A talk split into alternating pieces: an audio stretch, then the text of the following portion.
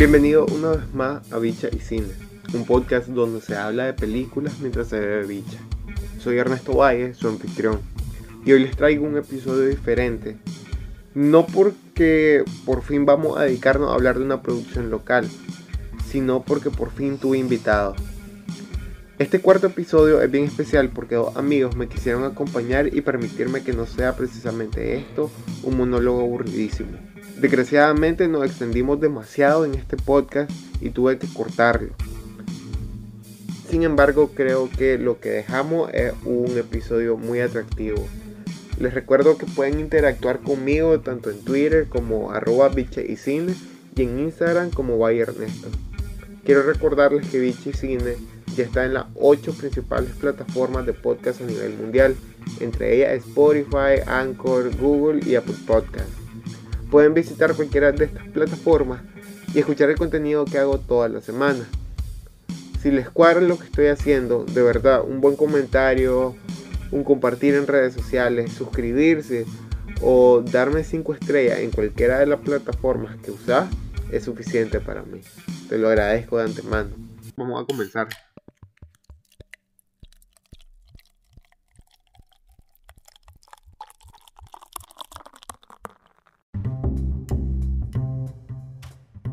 Película de esta semana es Antología y esta es una edición especial de Bicha y Cine porque me acompañan Orlando Rizzo, que es un brother, y Luis Fernando, que es otro brother también. Eh, los tres vimos Antología, que es un documental de María José Álvarez y Eduardo Spilger. Primero, saber qué les pareció a usted este, este, documental, cuáles son sus apreciaciones, qué les nació viéndolo.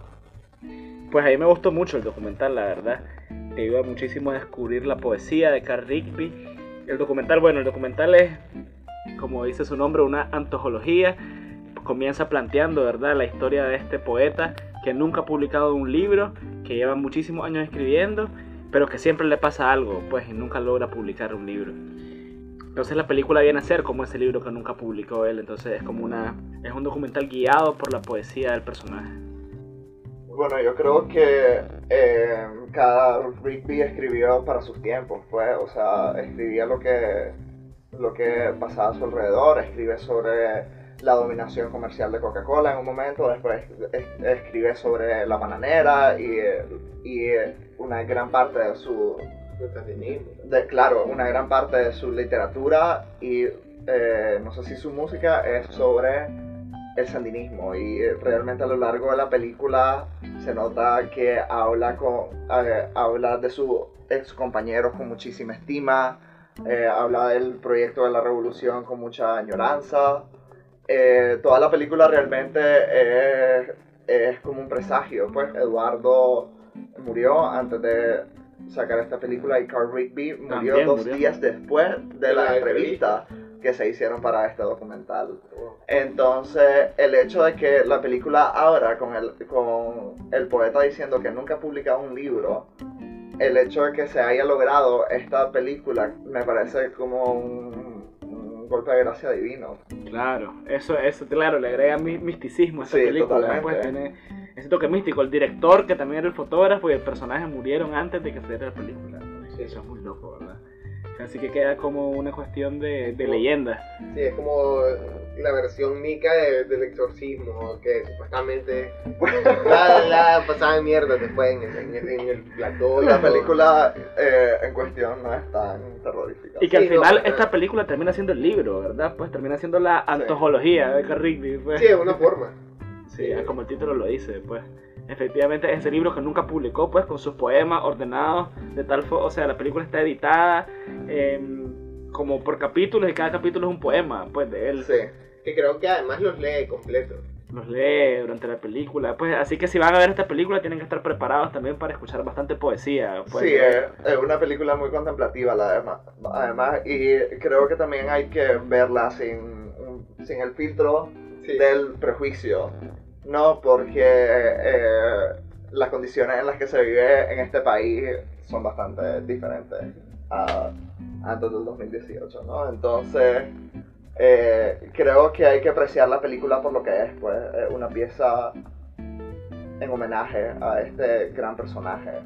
yo creo que yo lo siento más como espontáneo, fíjate, Sí. pues, como Esa es la palabra, me al, parece. al poeta lo visitan en su casa, pues, eh, o sea, una buena parte del documental es la casa del poeta, pues. Em, Su, bi- su mini biblioteca en la que él declama en medio. pasa ahí declamando con las, ajá, con las cosas que tiene en la casa, hay una, hay una toma en la que sale una escalera y cuenta sobre el techo de la Sí. casa, no sé Y qué. sube, Pero también, pero también lo vemos caminando en la calle, también lo vemos en casa de amigos, o sea, lo vemos en varios contextos. ¿Qué es lo bueno de la película para ustedes? Rizo.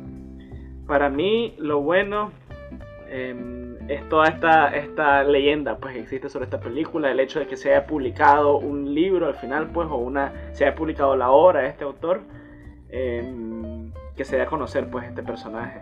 Eso es lo bueno de la película para mí. Bueno, también la fotografía es, es salvaje, pues la fotografía yo creo que también un trabajo de edición brutal, pues de mucha edición, de, de mucho cuidado también sobre la edición para que quedara al final un documental que fuese em, visualmente agradable, pues atractivo.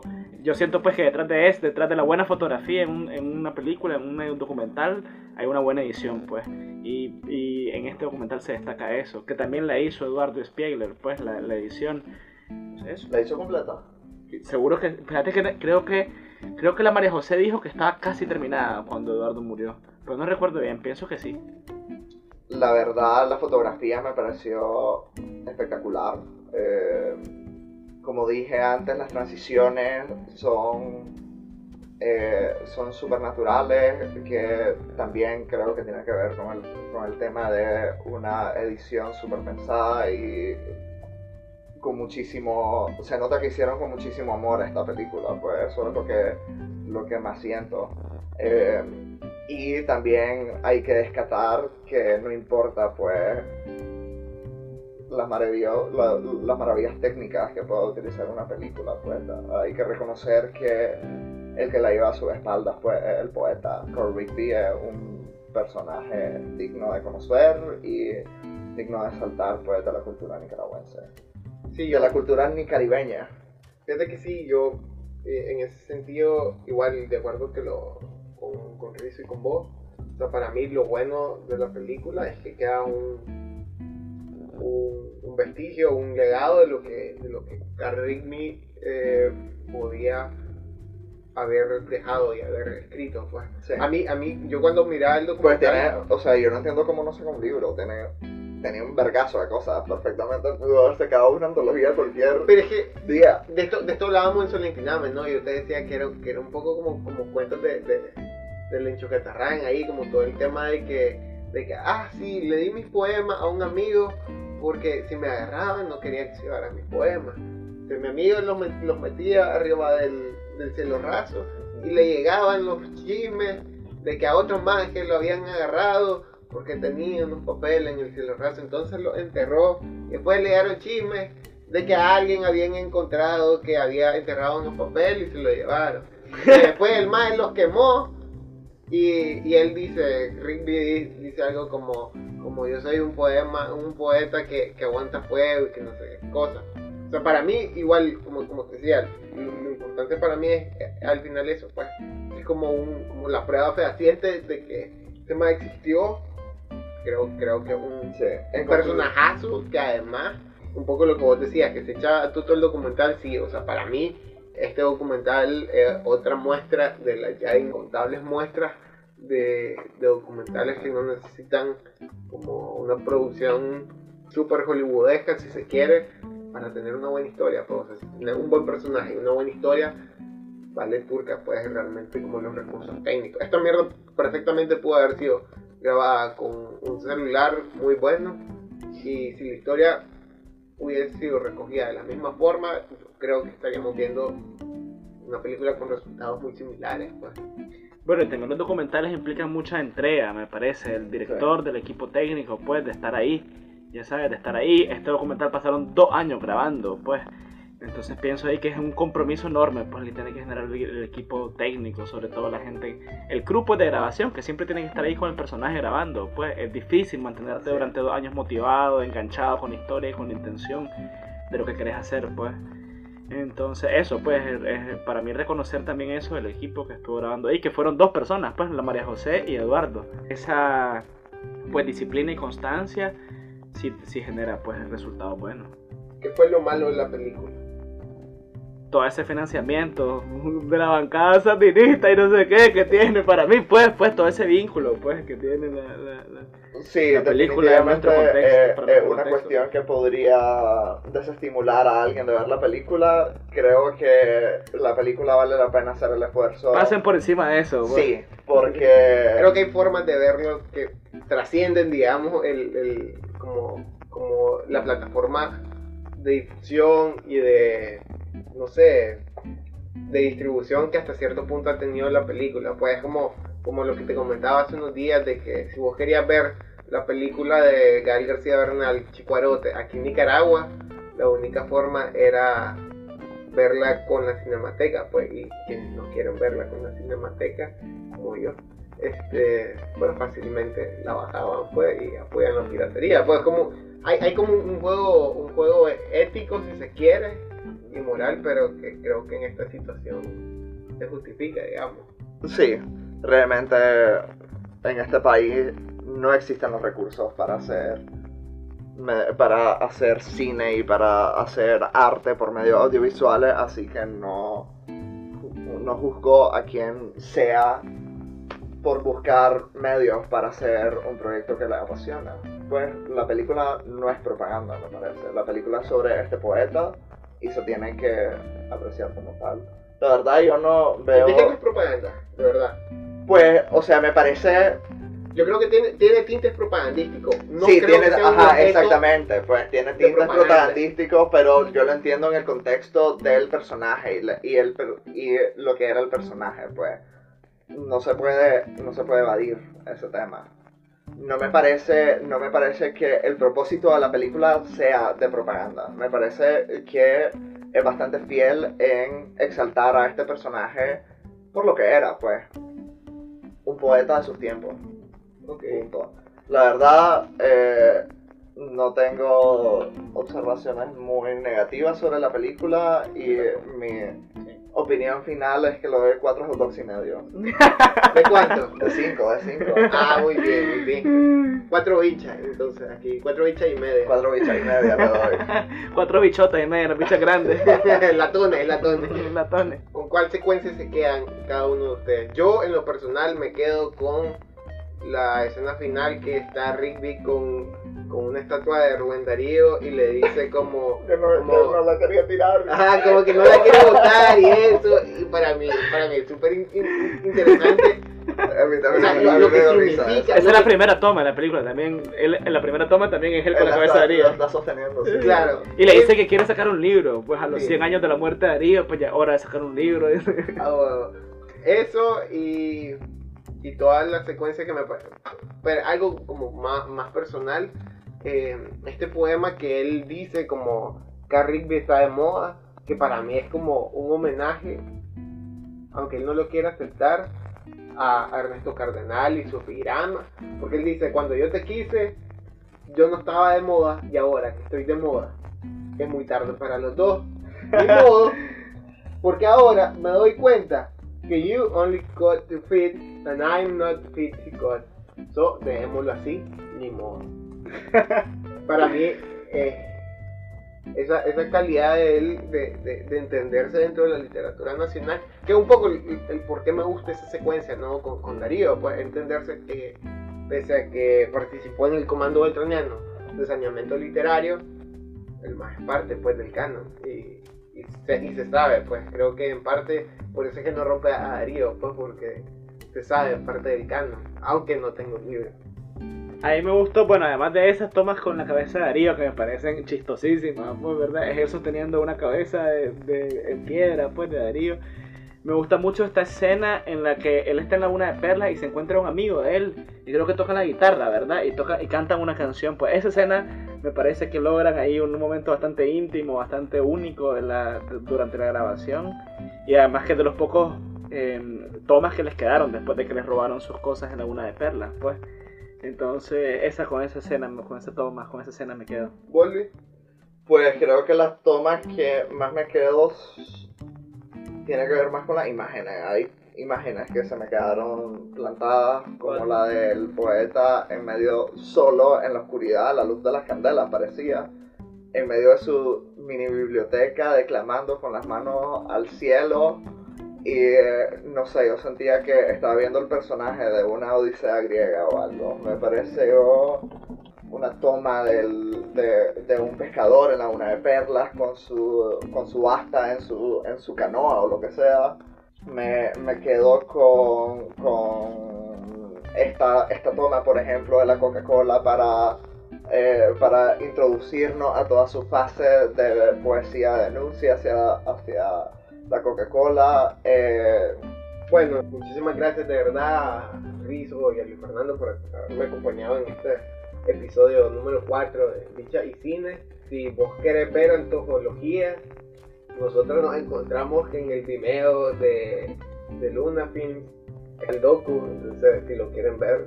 Vimeo.com. Vimeo.com, pero métanse y, y véanlo y disfrútenlo, pues, porque creo que es un, documental que es una hora y dos minutos, creo, y ¿Una hora y dos minutos? Sí, una hora y dos minutos. Es súper corto. Sí. sí. Puchica, yo, yo lo sentí más largo, porque hay un montón de contenido hasta... Sí, hasta su viaje por New York. Sí. Sí. Eh, y eso. Eh, bueno, pues gracias.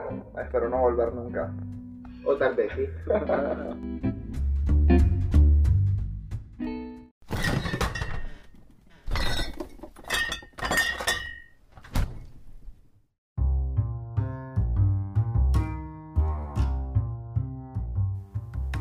Ahorita que todo el mundo anda paniqueado con el coronavirus y las pandemias, les voy a recomendar una película que creo que ya tiene como 11 años de haber salido.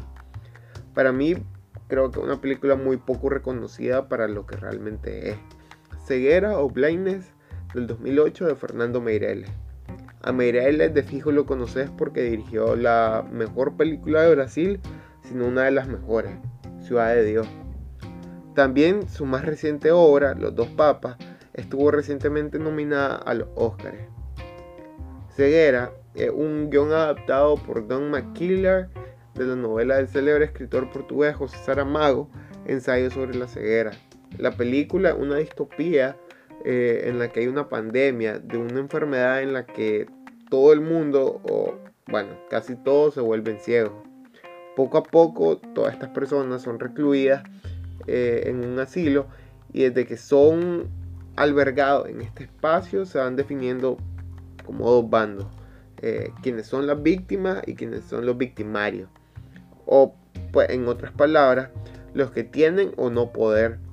La fotografía en, este, en esta película está a cargo de César Charlón, un cineasta eh, suramericano de trayectoria que de verdad es alucinante, sobre todo porque tiende en la mayor parte de la película a sobreexponer, cosa que termina pareciendo como que vos también tuvieras esta cedera blanca eh, que hay en, el mundo ¿no? de esta película.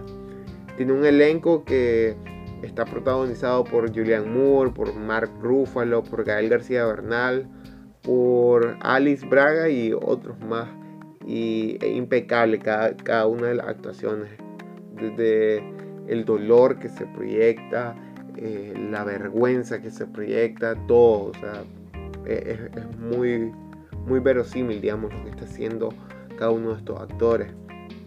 Al final lo que terminas viendo en pantalla durante las dos horas que más o menos dura es, creo yo, una, radio, una radiografía de las relaciones de poder a través de una progresiva pérdida de algunos eh, signos de, lo que llamamos ser civilizado, ¿no?